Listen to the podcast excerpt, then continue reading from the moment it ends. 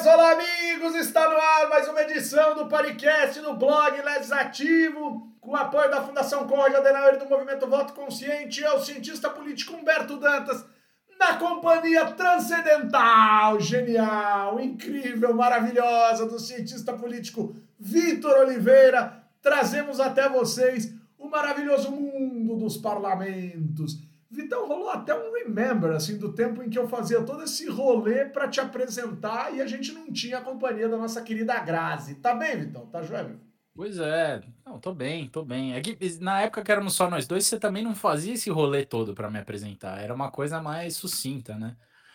Então. É, era é, aquela mas, coisa. Mas é isso. Que queria copiar os outros podcasts e fazer aquela abertura meio brochinha, assim, né? Tipo, plim, plim, plim, plim. É, Estamos começando. E garanê, e. Que todo mundo copia de todo mundo e vira um padrão, assim. Não sei por que, que precisa disso. Aí outro dia, de uhum. novo, reclamaram. Por que, que você grita? Porque eu quero. Porque eu acho engraçado, porque eu gosto, porque eu acho curioso. Sei lá, que eu quero é ótimo. É, ué. Porque eu tô aqui, porque Não, eu tô mas é isso. E por que, Vitão? É, mas... A gente tá hum. feliz, hum. bicho, porque é sexta. Não, total. Inclusive, né, a gente está, estamos adentrando aí o mês de setembro, e aí você você podia aproveitar, de repente, nas próximas na próxima edição do nosso podcast, que já será no mês de setembro, né? Já começar com aquela música September, inclusive, que é muito legal. Não, Sabe vou, aquela? Do eu, you remember? Do you remember? Mas eu vou de outra. The very first time. Ah, é? Vai de outra? Eu vou de outra que você vai ficar emocionado. Olha lá. Quando entra setembro e a boa nova anda nos campos, quero ver brotar o perdão onde a gente plantou. Beto Guedes, bicho. Quando Mano. entra setembro e a boa nova andar nos campos e a boa nova penetrou no podcast de amarelo Amarelo testa. Amarelo testa de, de povos orientais, por exemplo. Não sei, não é assim que funciona. Tá bem, Graça? Tá bem, minha filha? Tô bem, cheguei bem na hora da cantoria. A gente tava querendo uma música para setembro, Graça. Ah, Porque setembro. Setembro é bom que acabou agosto, né? Melhor coisa sobre setembro é isso. O, o, o, é, esse mês foi, cara, eu não sou muito da, eu não sou muito da, da superstição, mas realmente esse mês de agosto foi uma merda.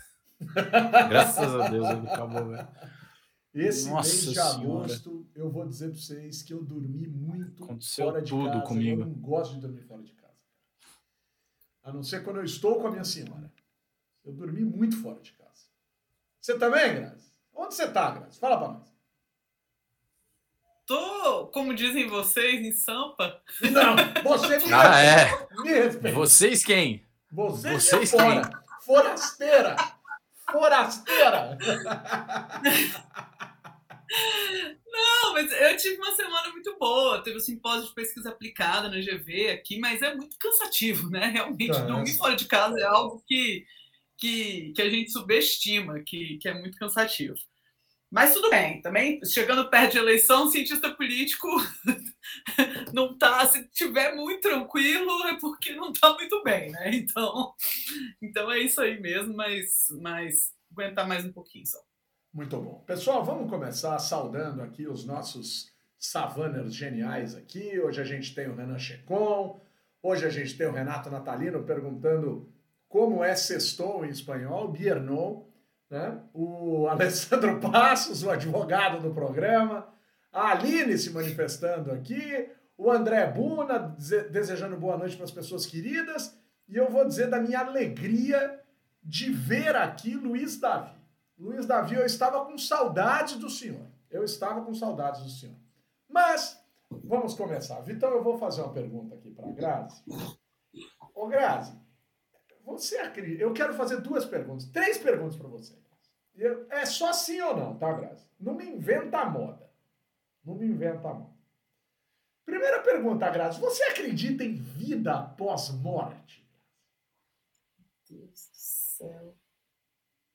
quando que a gente vai falar de legislativo nesse podcast? Se você, se você for objetiva antes do que você está imaginando. Eu vou repetir para você ser objetivo. Grazi, você acredita em vida após morte? Sim ou não, objetivamente? Mas é, isso não é uma pergunta tipo gravidez, é sim ou não, entendeu? Essa pergunta pode ter uma resposta muito longa. Tá, então... Eu preciso de uma resposta mais longa do que sim ou não para essa pergunta. Então eu vou pular essa. Humano. Eu vou eu pular. Sou 01, entendeu? Eu, eu sou. 01 é o Flávio. é o abacaxi. É o abacaxi, já que é legislativo. Tá, eu vou pular a pergunta seguinte.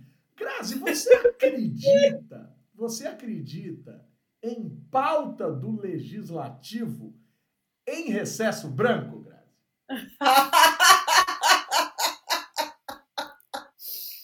Uai, se existir na pauta eu acredito.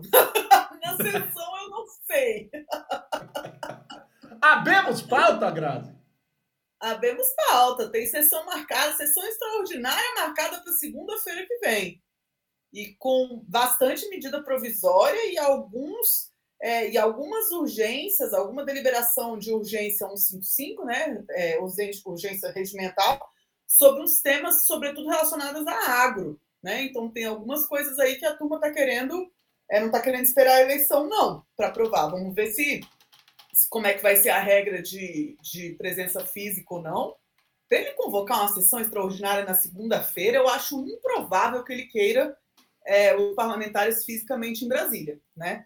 Então, é, agora a, a, tendência é que realmente tenha uma deliberação à distância de temas é, fundamentais e, mais uma vez, sem a participação, é, mínima participação dos parlamentares é, e, enfim, né? E depois todas aquelas desculpas de eu não sabia o que, que eu tinha votado, o que, que aconteceu que eu não vi, que a gente já falou tanto aqui. Boa, boa. Vitão, urgência 155 corre o risco de se transformar em 171, Vitão. O que, é, que tem aí do agro? também, né? 154. Podia ser 236, 5678. Tá na hora de mudar, não, desculpa. É... É, essa... é boa essa música. Mas fala, então. Fala. Então, não, a gente, na verdade, está é, monitorando já faz um tempo aí, tínhamos um pouco a expectativa de que algumas boiadinhas pudessem ser tentadas aí nessa, nesse período eleitoral, porque, inclusive, uma discussão que a gente vem tendo com, com organizações aí da sociedade civil já faz um tempo, porque inevitavelmente a maior parte das atenções está dedicada às eleições, né? Mesmo as organizações que tocam a agenda de meio ambiente estão trabalhando eleições e tal. Então, é, a gente tinha um receio que de fato fosse tentado alguma coisa nesse meio tempo. Para ser sincero, eu acho que é o começo só, não acho que vai ser especificamente alguma coisa, mas é uma tentativa de articulação. Para mim, eles vão dar o bote depois do primeiro turno. Né? Então, assim, eu acho que é, pode rolar alguma coisa, mas o meu feeling é, é um pouco esse. Tem muita coisa que está sendo segurado, é, represado de uma certa forma na Câmara dos Deputados já há um tempo. Uh, eu mesmo achei que isso não ia acontecer, mas está chegando até o fim da legislatura. O pessoal conseguiu segurar as piores, algumas das piores coisas, especialmente o que facilita a grilagem e tal mas o pessoal quer porque quer votar votar algumas coisas e aí é, misturaram bastante a pauta. Tem, tem um monte de coisa. Tem pauta que parece ser bomba, tem pauta que não parece ser tão bomba assim. É, mas é, é eu acho que é o começo de uma tentativa aí de passar algumas, algumas agendas não tão bacanas assim. E para isso, é, o parlamento fora do radar do dia a dia da política, né?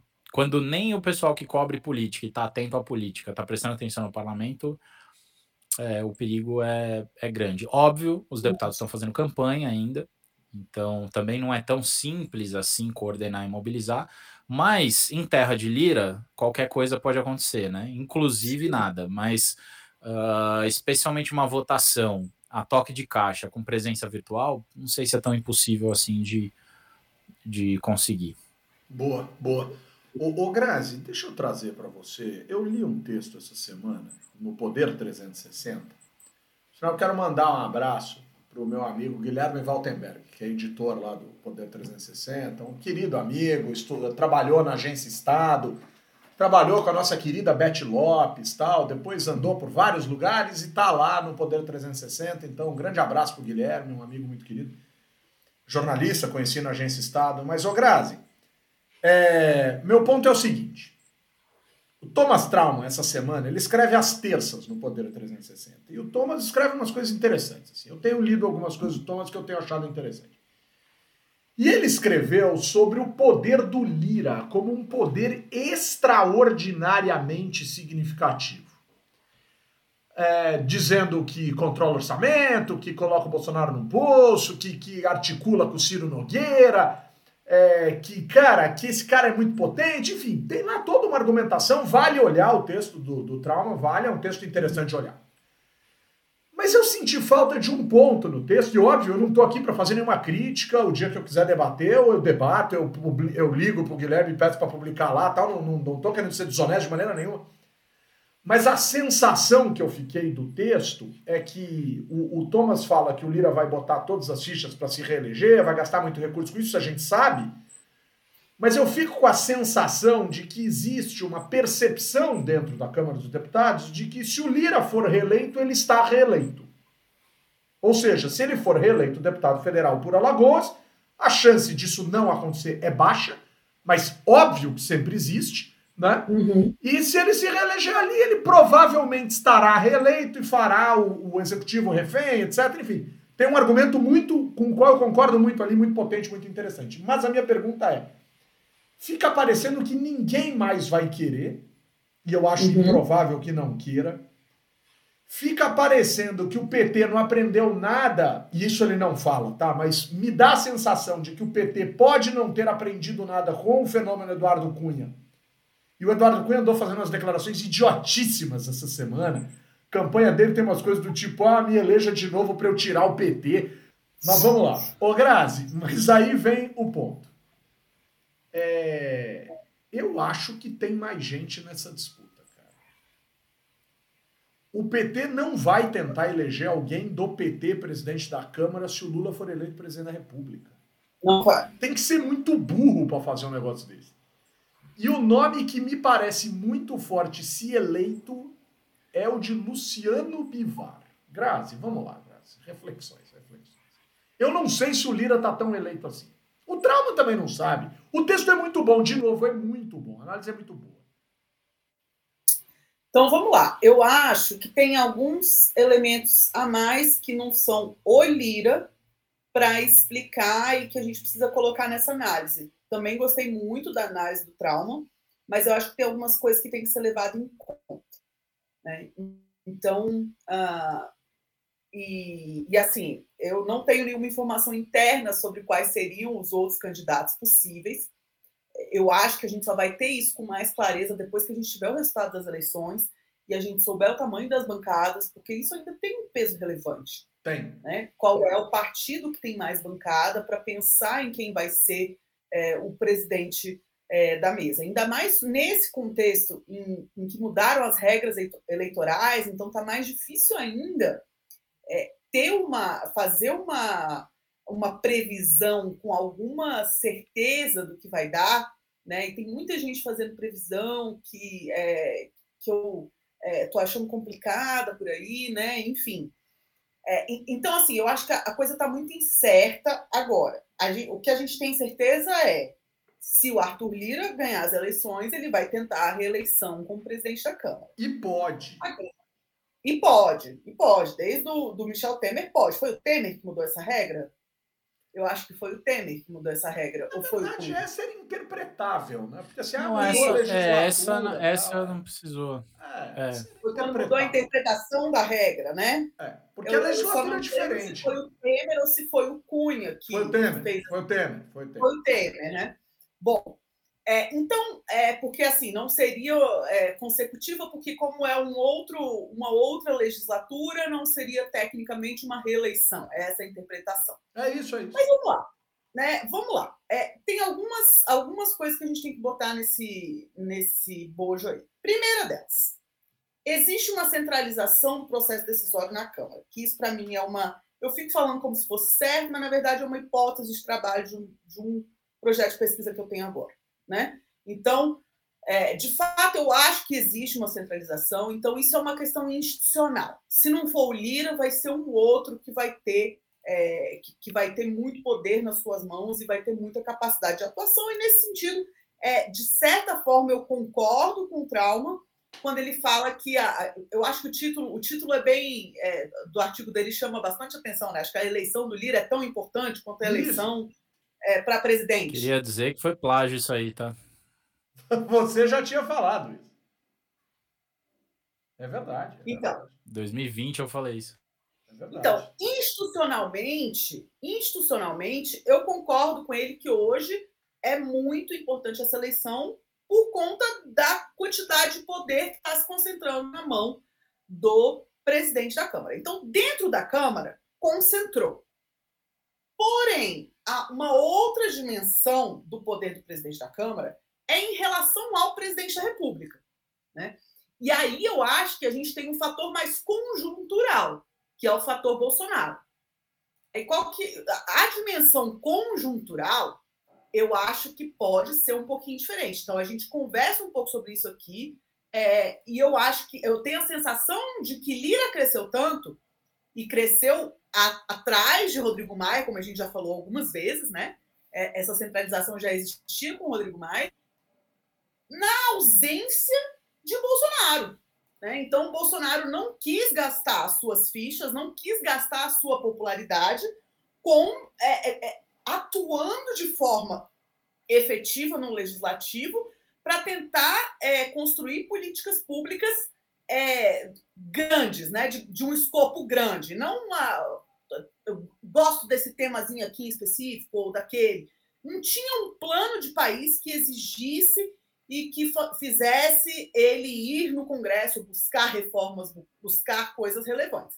Então, assim, eu acho que uma parte muito relevante dessa importância que se deu à atuação do Lira agora é resultado da do Bolsonaro não estar tá muito afim, entendeu? Então, na eventualidade do, do Bolsonaro se reeleger, que é uma possibilidade, né? Claro, claro que é. Claro que é. Eu acho que muita gente aí é, muito dando tudo muito como certo, né? Eu não. sempre me lembro do, é, do Fernando Henrique sentando na cadeira.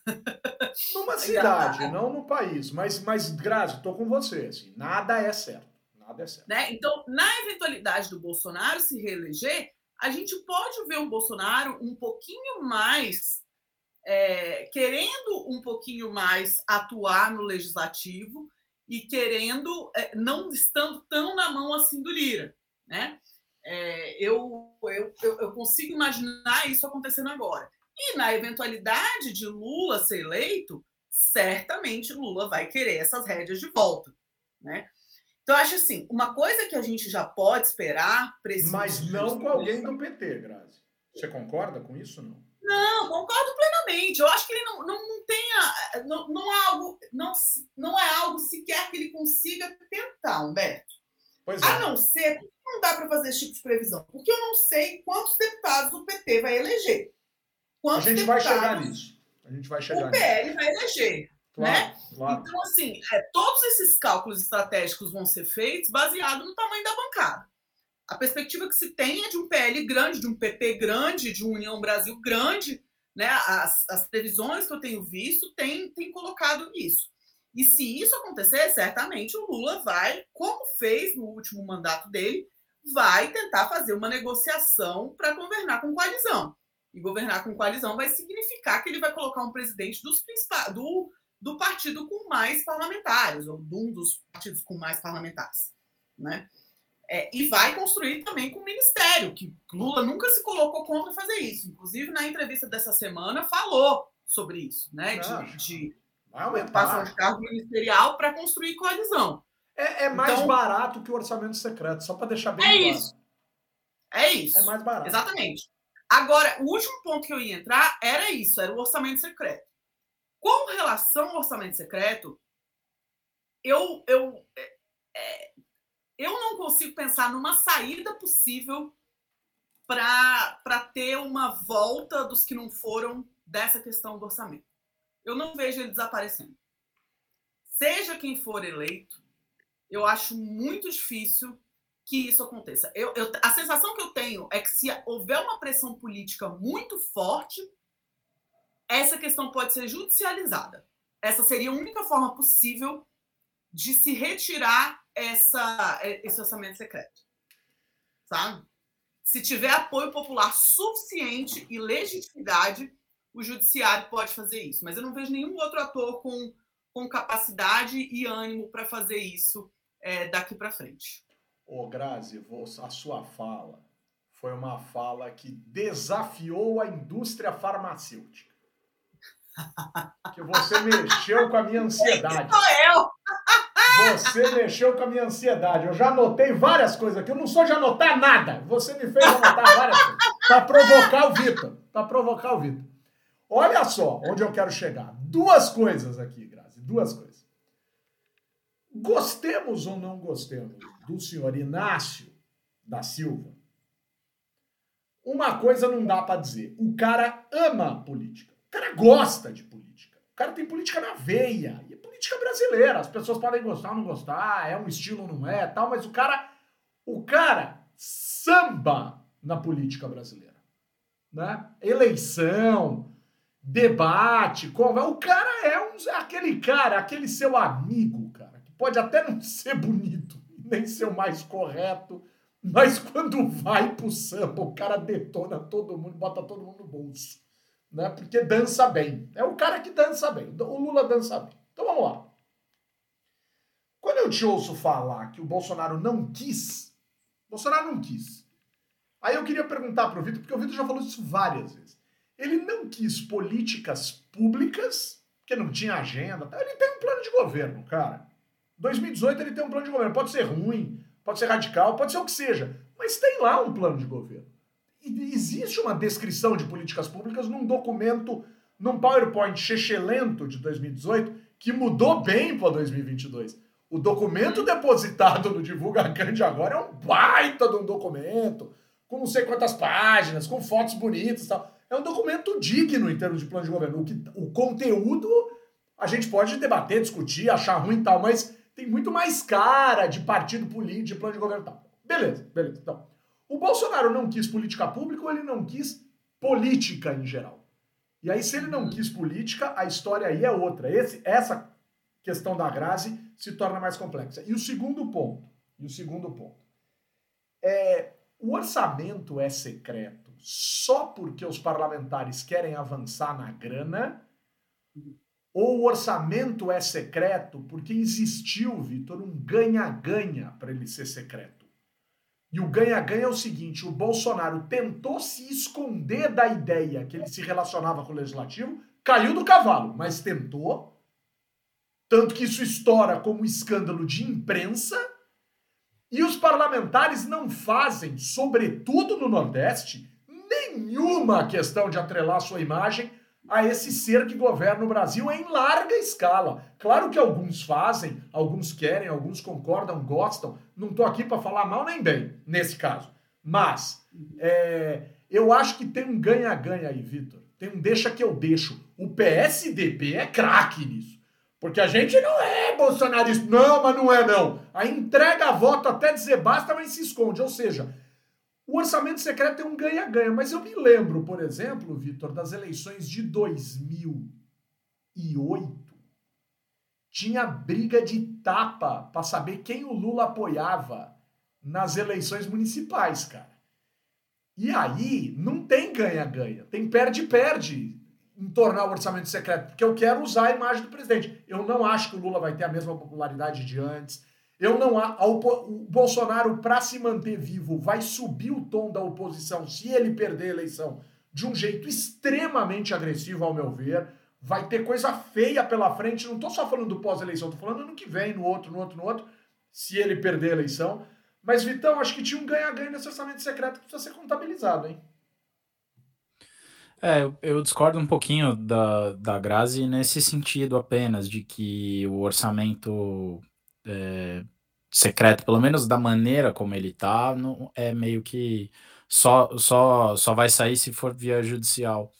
Porque eu realmente fiquei, primeiro, eu fiquei impressionado com a maneira resoluta como o Lula citou a necessidade de, de, de lidar com essa questão na entrevista do Jornal Nacional, é, que ele podia ter fingido que não era com ele e ter dado um balão e falar, não, vamos lidar. Mas eu acho que ele está enxergando, e isso foi uma questão que me, me, me pareceu é, essencial, ele está enxergando nisso, porque obviamente ele sabe do. Imagina, se a gente entende isso como uma questão importante, imagina ele que já foi presidente e, e trabalhou na política há tanto tempo.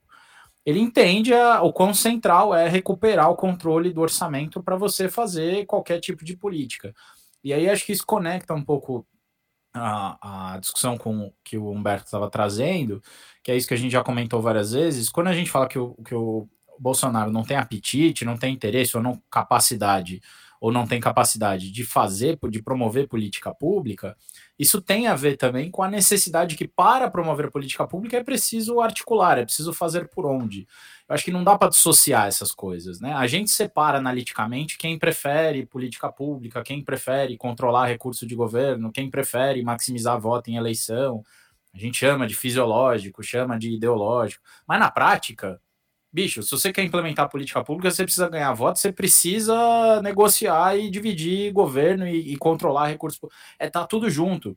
Né? Então, assim, eu, eu tenho a impressão que exatamente por estar tá tudo junto, é, caso o Lula seja eleito, ou o Ciro também, o Ciro foi muito contundente, até muito mais que o, que o, Bolson, que o, que o Lula, no sentido de criminalizar a prática do orçamento secreto, assim, é, e especialmente criminalizar o, o Lira, é, e mesmo se, se, a Simone Tebet, por exemplo, que tem pouquíssima chance, mas caso ela seja eleita, enfim, eu acho que vai ser prioridade dessas pessoas, porque elas vão querer governar, e aí não, não, não tem por onde fugir. A grande diferença, para mim, é que se o Lula for eleito, e aí acho que o Humberto foi muito feliz nesse seu comentário, e por isso que eu acredito que não vai ser exclusivamente judicial, de repente, se fosse uma Simone Tebet da vida, eu acreditaria mais nessa possibilidade, né? É, mas, é, primeiro, o Lula não vai ter vergonha de construir coalizão. O Lula não vai ter vergonha de oferecer outros incentivos para que o orçamento seja recuperado. E desse ponto de vista, não vai ter fingimento de que não vai ter é, controle do orçamento por parte dos partidos aliados, sabe? Mas você acha que ele vai querer recuperar o orçamento? Porque, assim, do ponto de vista, é, pensando assim, é, Bolsonaro não conseguiu ele gerir a coalizão. Relegou para o Lira. Para o Lira conseguir ter poder de barganha para fazer essa gestão da coalizão e coordenar é, a assimetria informacional, o Lira é, instituiu esse negócio do, do orçamento secreto, que é um baita, é, é um chuchuzinho para todas as partes, menos para contas públicas. Né? Funciona muito bem para quem precisa gerir, funciona muito bem para quem recebe o recurso, e é isso aí. Pensando Mas não paguei ministro. Não, não, não, não, é, calma. Mas do ponto de vista do Lula, essa, é, ele conseguir fazer a gestão da coalizão assim, tá tudo certo. Fica bom também. Né? Porque hum, o único é, problema para Lula nesse processo seria ficar na, na, é, nas mãos do, do presidente da mesa. Mas se ele consegue é, ter, é, é trabalhar em conjunto e estar tá junto com o presidente da mesa, não tem para que ele construir com o ministério.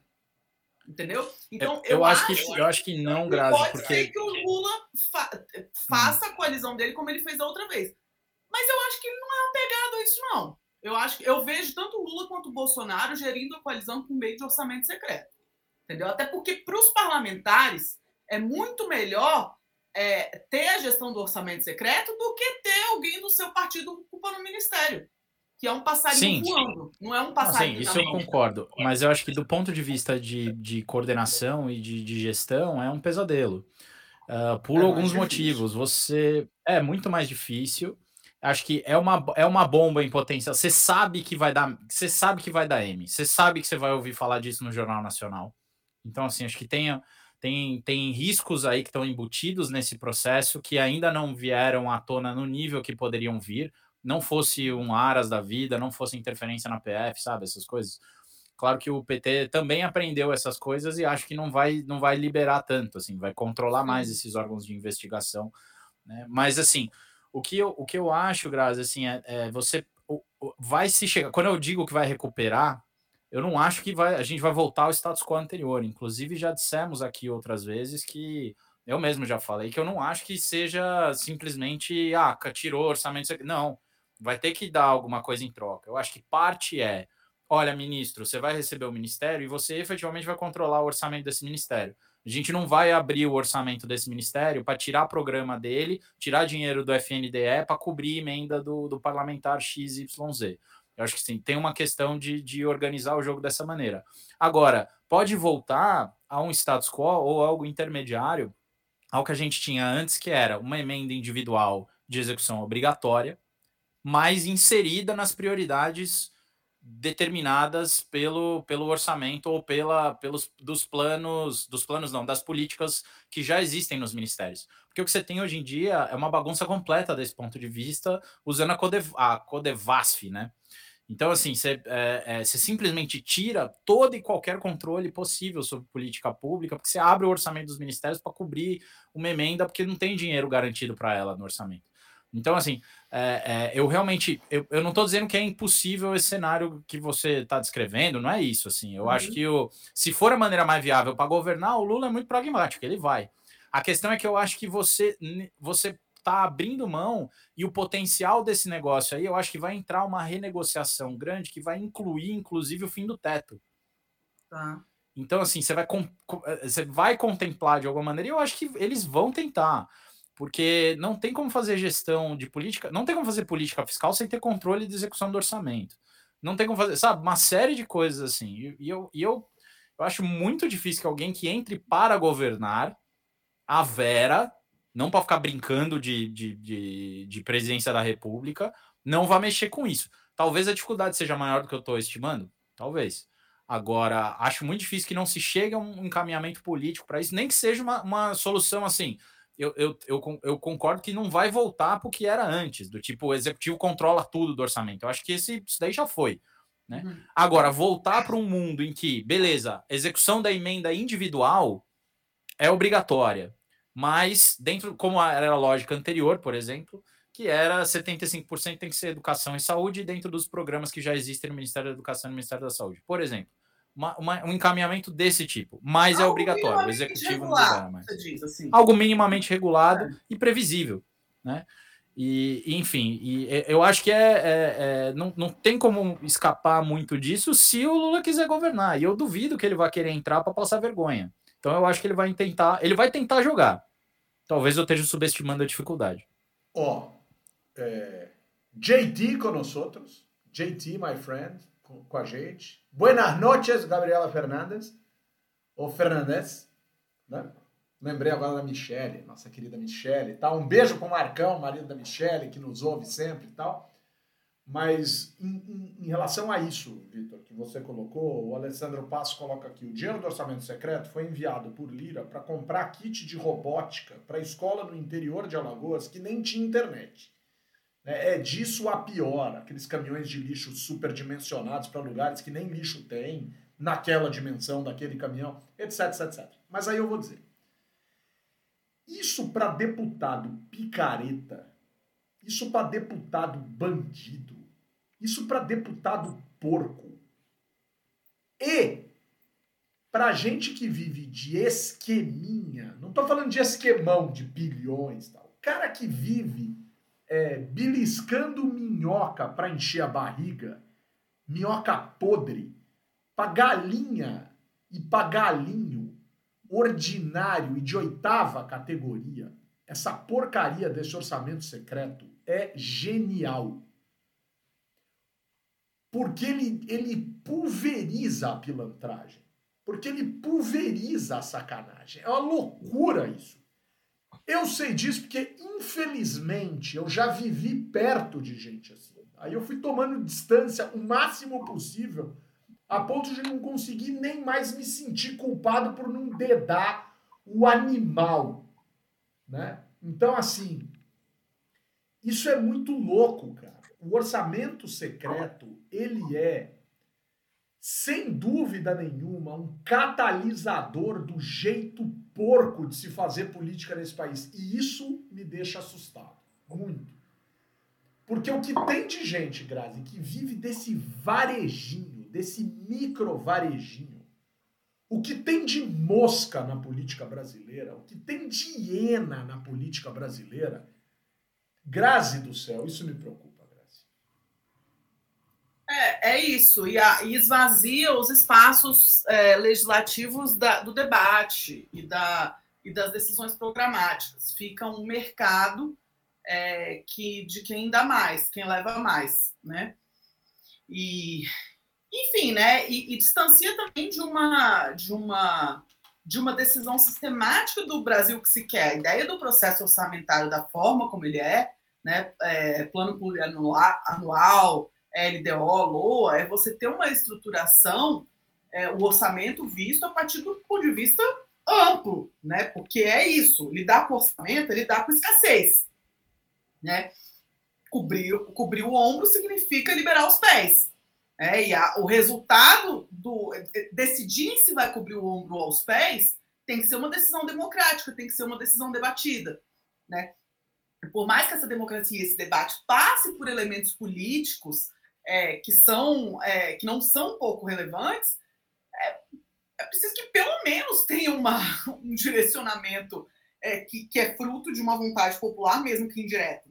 Né? Se isso não acontece, é, cada vez mais a democracia vai ficando algo distante e as pessoas realmente vão desacreditando da, da democracia é, como valor. Né? Não à toa é, esse tipo de coisa surge no, presidente, no governo do presidente Jair Bolsonaro, que já deixou claro mais do que uma vez que a democracia não é um valor em si. Né? Então, assim, é, por falta de coerência, ele não padece. É, a gente sabe, a gente tem um candidato muito coerente. Nesse ponto, ele é extremamente coerente. Pois é. Humberto, só para comentar diga, diga, claro, que você claro. falou, Assim, eu não tô, eu não tô negando a existência dessas vantagens para esse tipo de parlamentar. E é, o que eu tô dizendo é, tem um custo político a ser pago aí, que o Bolsonaro não quis pagar. E eu acho que quem quer fazer política é. pública vai ter que pagar. Entendeu? É isso. E tem um arranjo aí que pode ser feito. Vai ser difícil, vai ser custoso, mas eu acho que deixar isso correr é muito pior. Então, por isso que eu acredito que os caras vão, vão, vão, ter que, vão ter que pegar esse touro pelo chifre, aí, não tem o que fazer. A regra é, no início do mandato, o cara tá com a popularidade lá em cima, presidente, e ele, aspas, gasta essa popularidade fazendo medidas que são menos populares, mas que são necessárias do ponto de vista global, né? E, e foi assim com todo mundo que entrou até agora, virtualmente. Né? Gra Grazi, deixa eu só... Deixa eu só completar uma, um ponto aí, mas é uma provocação em relação a isso. Eu acho que o Bolsonaro foi diferente e talvez o Bolsonaro possa ser um ponto de inflexão, a depender do, do Congresso que a gente eleger. O Bolsonaro, em, em médias de seis pesquisas de popularidade, ele o máximo dele foi em março de 2019, corroborando isso que você está dizendo, de que começa na lua de mel, mas o máximo 40 de ótimo e bom. O máximo, o máximo. Tá. Então, assim, eu fico me perguntando se um próximo presidente, a depender da forma como o Congresso vai estar, da forma como a sociedade vai estar cindida, dividida, odiosa. Muita gente que está votando no Lula, na verdade, quer se livrar do Bolsonaro. Muita gente que está votando no Bolsonaro está querendo se livrar do Lula. E coisas desse tipo. Se vai ter espaço para lua de mel. E aí eu, eu, eu desculpa, mas eu, eu, devolvo, claro, a palavra é sua, tá? Eu que interrompi, mas só para corroborar isso que você está dizendo, porque eu fico em dúvida se tem lua de mel. Não à toa, a grande reforma do governo Bolsonaro, que é a reforma da Previdência, não é acreditada ao Bolsonaro, é acreditada ao Rodrigo Maia. E aí, Grazi? Rapaz, o programa hoje tá cabeçudo, hein, bicho? E a gente está aí em vias da necessidade de fazer uma, um bom debate na reforma administrativa e na reforma tributária, que são dois, do, dois debates que são vesperos, são dois debates que a maior parte das decisões são decisões de soma zero. Quer dizer, você tirar de um significa que você dá para o outro, você tirar de alguém significa que alguém vai ganhar e o outro perder. Né?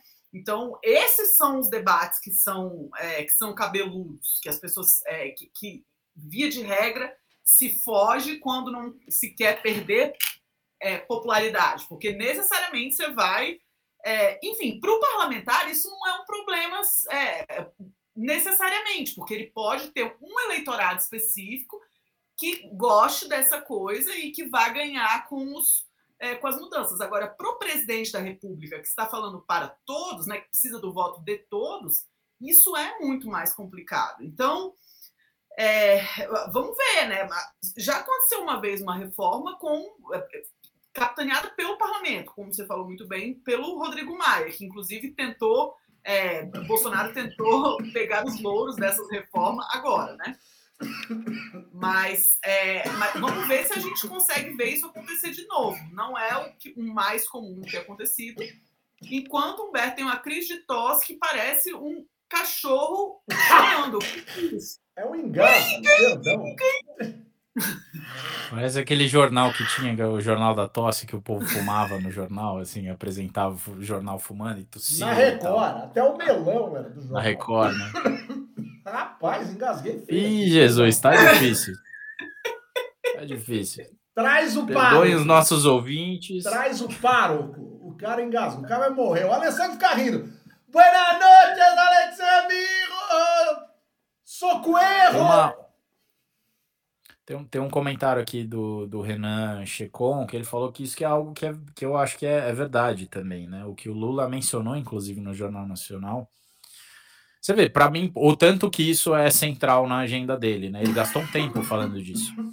E ele falou do quanto que para os governadores é ruim, né? Mas o argumento dele foi muito menos ingênuo que o argumento do Ciro, né? No sentido que o Ciro falou que ia construir uma coalizão a partir do, dos governadores e, e, e, usar os governadores para é aquela ladainha de sempre e tal. Embora eu acredite que o Ciro na presidência ia fazer completamente diferente disso né, pelo próprio histórico dele como governador e tudo mais.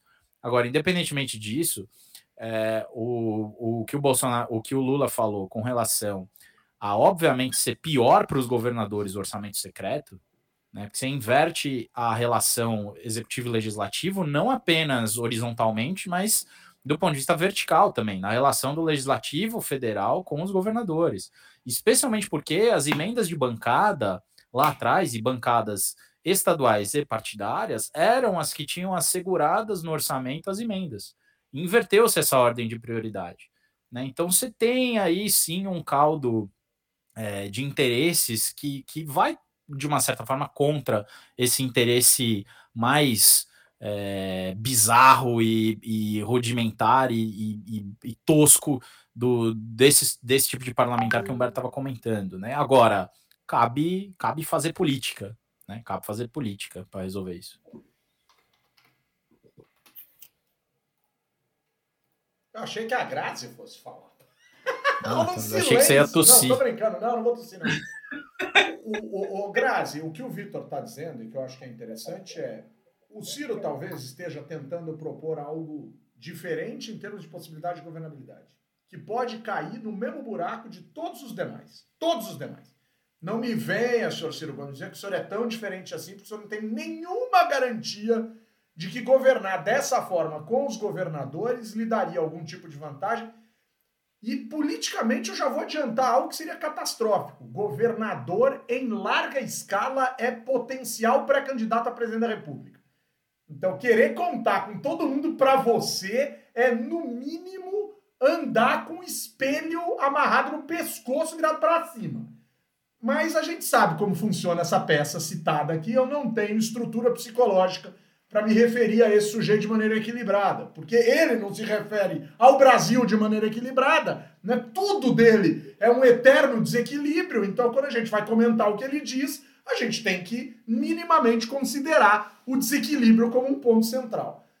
Mas o Bolsonaro também disse que ia fazer de um jeito diferente. Ia dizer que não ia fazer com os partidos, ia dizer que ia fazer com as bancadas temáticas, isso aí foi uma grande de uma ladainha, de uma conversinha mole para boi dormir, e ele fez por meio da emenda secreta. Quer dizer, criatividade e espaço para criar, aparentemente há.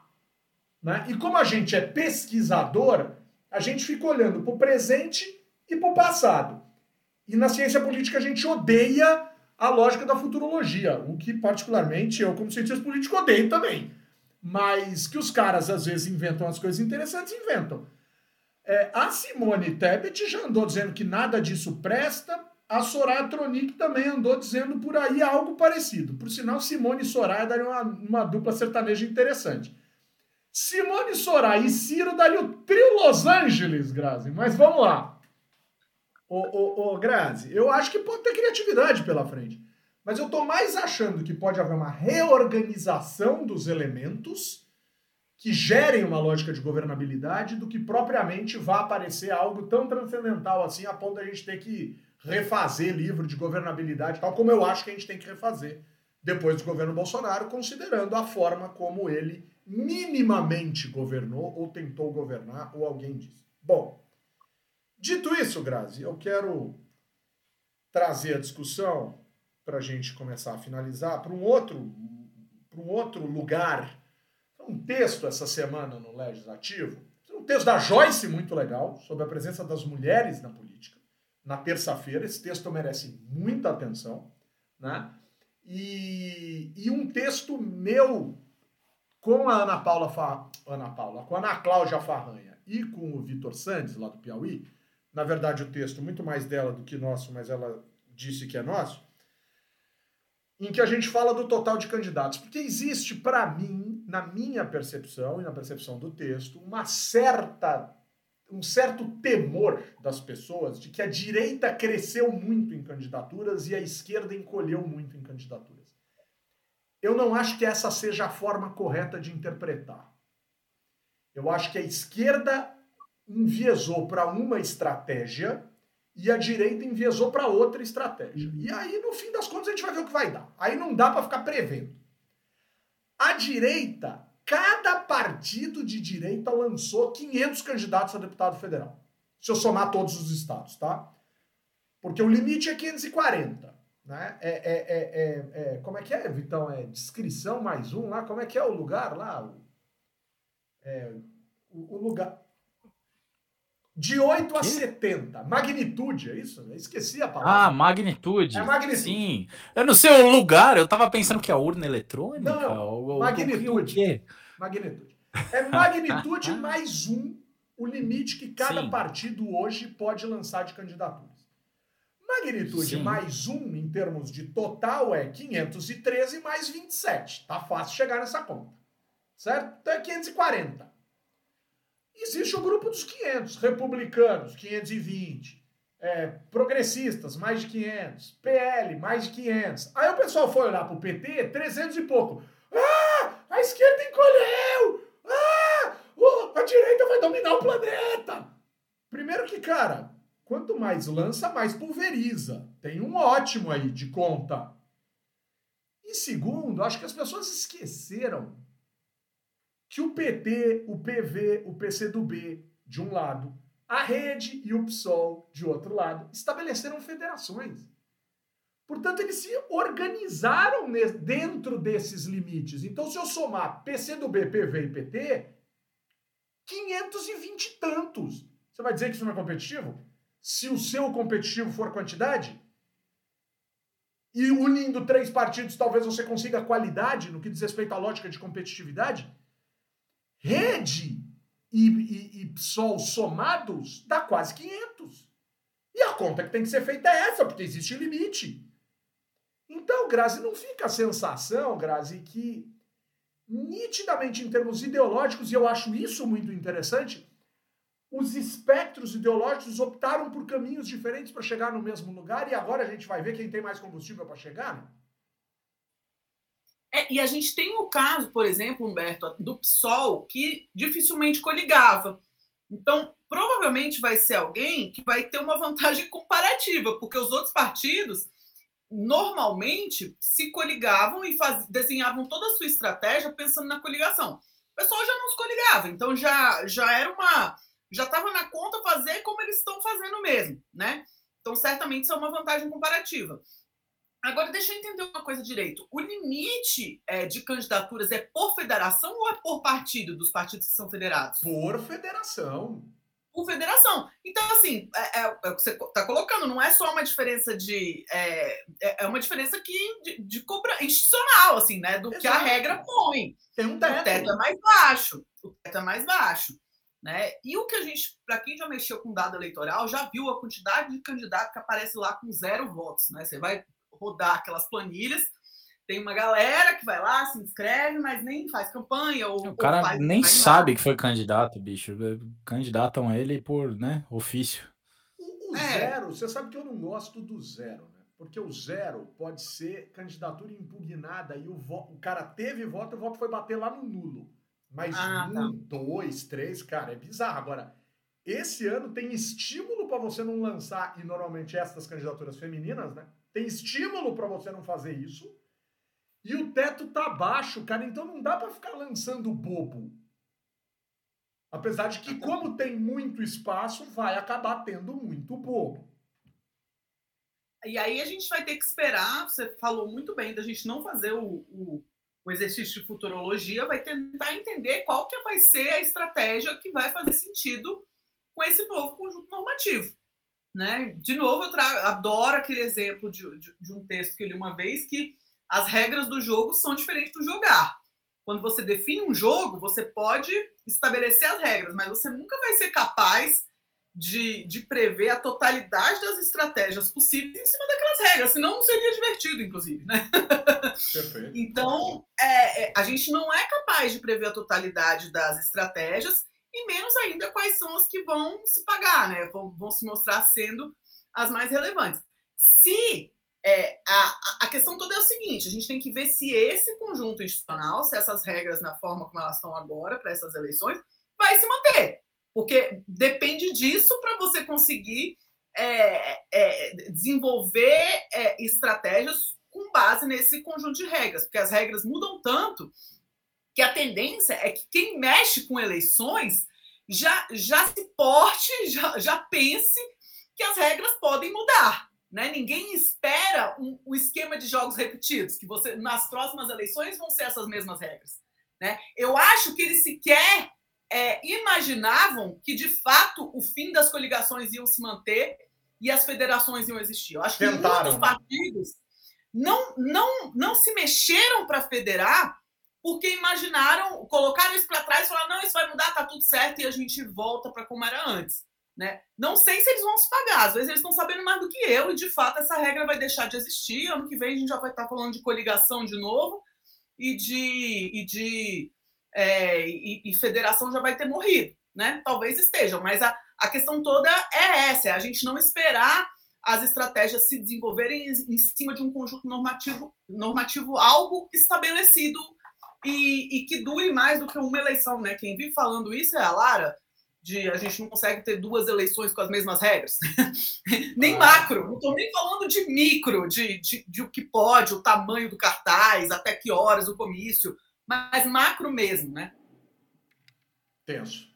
Vitão, algum ponto nesse aspecto das candidaturas? Cara, não, assim, para além do que para além do que vocês já falaram, né? Eu acho que tem aí uma, é, uma curiosidade que é a despeito dessa consolidação né, de, de candidaturas e tal, é, é, muito maluco porque a gente tem, em tese, uma redução no total, ou no potencial total de deputados, mas nessa eleição teve um aumento no número de candidaturas, né? Se eu não me engano, em relação à, à última. Sim, sim, né? sim, sim. Número de candidaturas registradas. Agora, isso, o que isso não explica é a distribuição de recursos. E, e essa distribuição de recursos é, para mim vai impactar, e, e, acho que estratégias dos partidos, especialmente esses partidos que estão, é, que se juntaram, elas vão ser muito mais é, estratégias assim, blocadas, no sentido de que elas vão ser interligadas, né? Tipo, porra, o PSOL tem uma candidatura melhor aqui, o, o, tal, o outro partido tem uma candidatura melhor lá e tal. Eu acho que isso daí entrou nas negociações, né? Eu tenho a impressão que para um não pisar no calo do outro. E isso vai redundar, me parece, que numa concentração de recursos também em algumas candidaturas, que deve contribuir para o que eu já espero, não só eu, mas acho que todo mundo que está acompanhando, que é uma redução na renovação da Câmara dos Deputados. Né? Eu estou achando que vai reduzir, vai reduzir bem esse ano, né? não vai ser pouco. Por que orçamento secreto? Porque é, é, o maior controle dos partidos com relação à alocação de recursos e por que mais recursos, né? A gente tem muito mais recursos. renovação, você acha que vai ter mais reeleição, é isso? Mais reeleição. Vai ter mais reeleição, ah. vai ter mais reeleição, com certeza. Com é certeza. o maior percentual Isso... histórico semelhante a 2006 de deputados que tentam se reeleger, deputados federais. Matéria do, é. do Vitor no, no G1, que eu participei. Com participação e, sua, né? E muito, e muito na minha percepção, em função do fato de que 2006 tinha uma cláusula de barreira para ser vencida que era altíssima, então os caras botaram tentaram ali uma galera tal, e mais as celebridades. E agora não é muito diferente disso, não, cara. É dificílimo agora. É, e, e, a gente não vai ter o efeito que a gente teve em 2018, que eu acho que já seria muito mais baixo em 2018, não tivesse havido a onda bolsonarista de renovação, né? E outras renovações também que vieram. Isso tende a cair. Que mantiveram. A resultante foi a manutenção ali perto dos 50% da renovação, né? É. Agora, sem esse efeito de onda de renovação e tal, eu acho que é, é, é muito difícil que, que não caia a, o percentual de renovação. E mais, eu acho que a única coisa que está jogando contra isso é, são os figurões que não iam disputar tradicionalmente eleição para a Câmara, mas agora vão, tipo Marina Silva, é, esse tipo de candidatura. Bolos, né? Agora, esses daí são. É, é, é um, é um, é outro, né? O que acontece é que eles vão trazer para dentro gente do partido que talvez já tivesse na, na é, é, talvez já tivesse na legislatura, entendeu? Anterior. É, então, acho que vai ser bem limitado esse, esse efeito. E eu, eu tô chutando, o meu chute, embora a Grazi tenha falado com muita propriedade sobre a nossa incapacidade de prever essas coisas, as, as pessoas demandam, né? E é meu papel fazer esse tipo de previsão. Então, eu tô chutando que vai cair para pelo menos uns 40%, pelo menos, né? para não dizer mais, porque na real eu acredito que vai ser, é, é, para não dizer mais, não, menos, né? Que a renovação vai ser menor até. É, o interessante. O Luiz Davi está lembrando aqui que tem um novo código eleitoral para ser aprovado, né? No Congresso Nacional. Que é uma das bombas que está é. esperando e eu acho que vai ser entre o primeiro e o segundo turno essa votação. Ah, é uma bombaça. Eu, eu acho que não vai ser entre o primeiro e o segundo, porque eu acho que tem muita matéria ali dentro com poder de chantagem sobre o próximo presidente. Então é legal esperar quem vai ser para chantagear. Mas eu acho que pode ser antes da posse, ou seja, é, entre tá. novembro e começo de dezembro e tal. Mas enfim, é algo a, a se verificar. Né? Acho que pode ser interessante isso. A não ser que a eleição não se resolva em segundo turno, se resolva em primeiro. O, o agregador de pesquisa do Estadão hoje está dando 51% para o Lula. Então é importante observar isso de votos válidos, né? É importante observar isso com atenção. Então, independentemente daquilo que a gente acha, pense, etc, etc, etc. Bom, é, eu vou fazer uma rodada final. A gente já estourou hoje. Hoje a gente estourou bonito, mas eu quero fazer uma rodada final de aberrações. Então, o vereador Gabriel Monteiro, no Rio de Janeiro, demorou, mas demorou. Pelo caráter dele, ele não devia nem ter sido eleito. Né? Ele já deveria estar preso há muitos anos né? pedófilo. Os seus colegas estão lhe acusando disso, né? Sujeito que fica gravando áudio dizendo que gosta de uma novinha. O senhor é um suíno, o senhor gosta de musculozinho, gosta de armazinha, tal. O senhor é um covarde, o senhor é um covarde, o senhor é um porco, um abjeta, um nojento, um suíno de marca. Nem suíno, porque suíno a gente ainda serve, a gente come. Tem gente que tem porquinho de estimação em casa. Imagina ter um imbecil desse de estimação, né? A não ser que ele vire tchutchuca de presídio, né? Porque esse tem vocação para virar. Mas tudo bem, eu não vou ficar também radicalizando aqui, dando uma de ratinho. Né? É, mas o Gabriel Monteiro caçado pelos pares. Porque... Não vai? É, Depois do que vai, rolou né? hoje não já. Vai, não vou. É, não, não, vai? Agora você me disse que não vai? É, Teomário Mota. Ô, Teomário Mota. Ô, senador está buscando a reeleição, né? E aí foi acusado pela filha de 17 anos de assédio sexual. Agora ele vem a público dizer que a filha tem problemas intelectuais e que está atrás dele e que é perseguição e porque ele não vive com a mãe da moça e etc, etc, etc. Bem ruim essa história. E o engraçado é que isso ainda é retratado nas páginas de política. Quando na verdade isso escapa muito da política. Muito.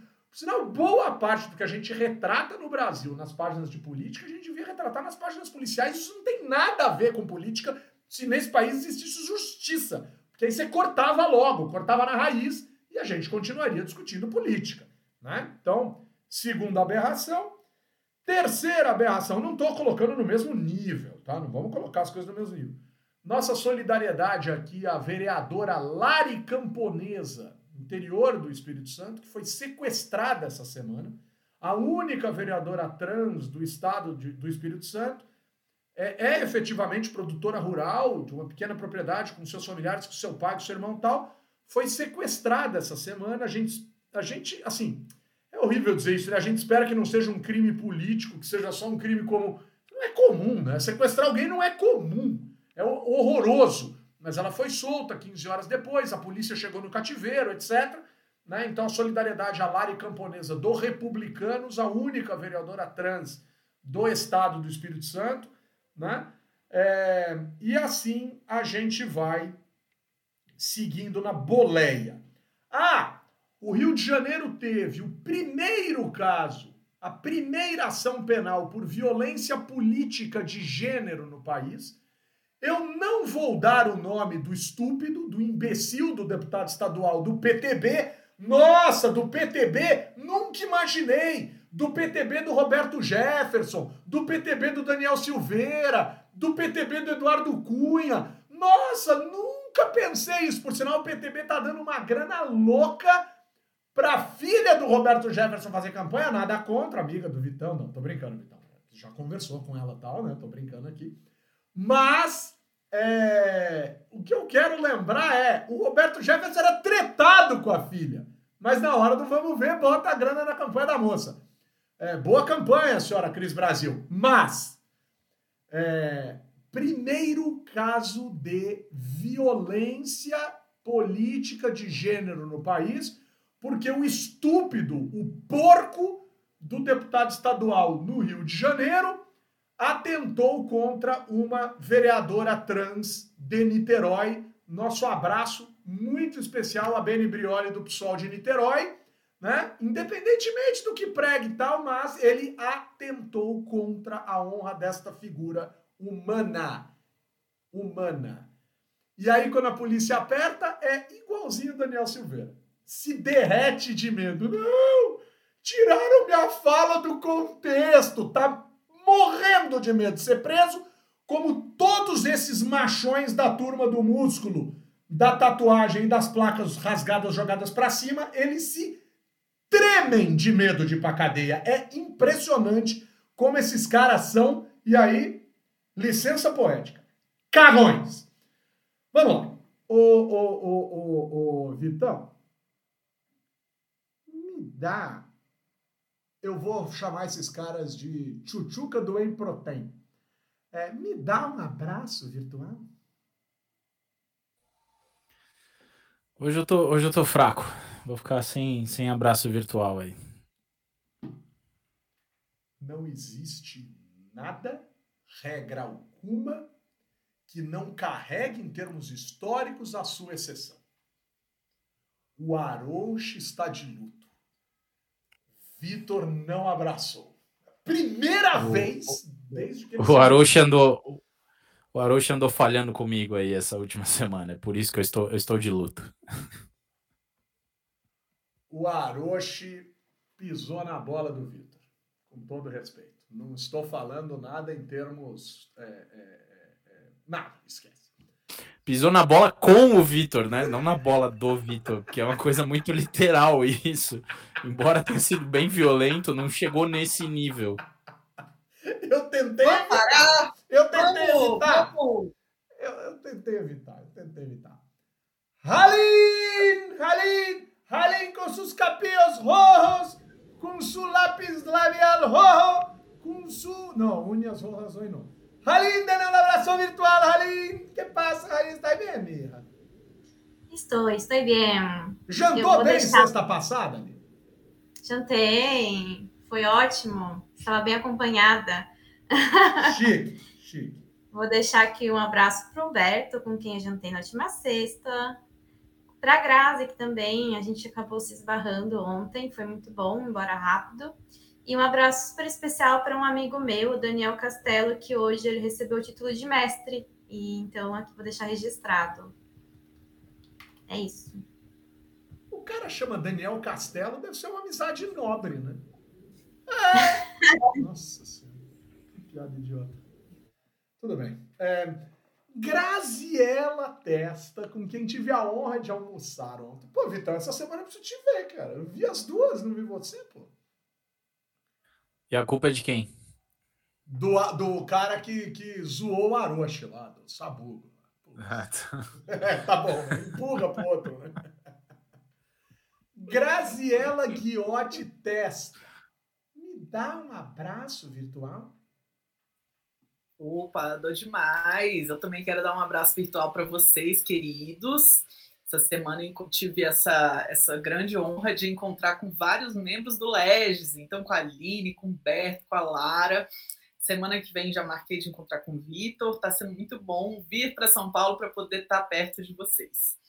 É, eu queria mandar um abraço virtual também essa semana para os guerreiros da pós-graduação. Então, para a nossa querida Aline, que está lá enfrentando o mestrado. também para Fernanda Boldrin, com quem eu conversei hoje, está com um projeto super legal de mestrado. Para a aluna do doutorado, a Juliana Fabron, daqui da GV também, que está fazendo um projeto super legal sobre a, as, as mulheres nas posições de liderança da Câmara dos Deputados. E para o queridíssimo Lucas Córdova, que tá, é, acabou de entregar a sua dissertação lá no CEFOR, um projeto super legal sobre liderança da maioria. E, enfim, né, essa turma que está aí topando esse desafio que é fazer pesquisa e é estudar política nesse país em 2022. Então, um grande abraço virtual para vocês. Vocês são muito corajosos e muito guerreiros, estão muito de parabéns. Boa, Grazi, boa. Bom, meu abraço virtual hoje vai para a Grazi e para a Aline, com quem é, promovi refeições muito especiais na última semana. Né? A Aline na sexta, a Grazi ontem, mas também para amigos com os quais tomei uma cervejinha nos últimos dias. Então, um beijo muito especial para Gabi Azevedo, minha queridíssima amiga de escola, né? seu companheiro Edu, seus pais, né, seus irmãos, uma galera muito especial no sábado. E no domingo, né, tomei uma breja com o boi, com o jegue e com o nariz. Fica parecendo que eu fui para fazenda né, tomar é, é, uma cerveja. Mas não, são amigos, queridos. Seus apelidos são mágicos. Com o apoio da. Então, vai falar alguma coisa sobre a Fazendinha? Não. Bom dia. Não, não, eu ia dizer que, na verdade, hoje em dia, quando você fala, parece que eu fui pra fazenda, dá a impressão que você vai trabalhar na Record, só isso. Olha que eu ia causar na fazenda, hein? Mas ao contrário da nossa amiga Mara Teles, nossa, nossa, nossa colega de trabalho, né, cientista política Mara Teles, que foi pro BBB, né, lá um BBB para trás, e foi a primeira a ser eliminada, eu não tenho vocação nenhuma eu não sou nem convidado. Ela ainda foi eliminada. Eu nem convidado fui, não serei, nem quero ser.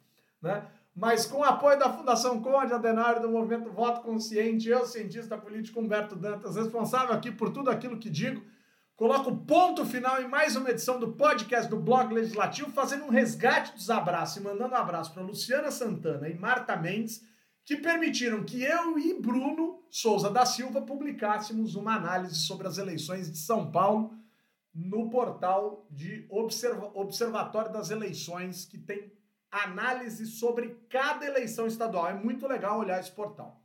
Beijo, Grazi. Beijo, meu filho. Beijo, pessoal. Bom fim de semana. Até semana que vem. Vitão, beijo. Valeu, pessoal. Até semana que vem. Boa. Aline, beijos, minha. Beijo, gente. Até a próxima.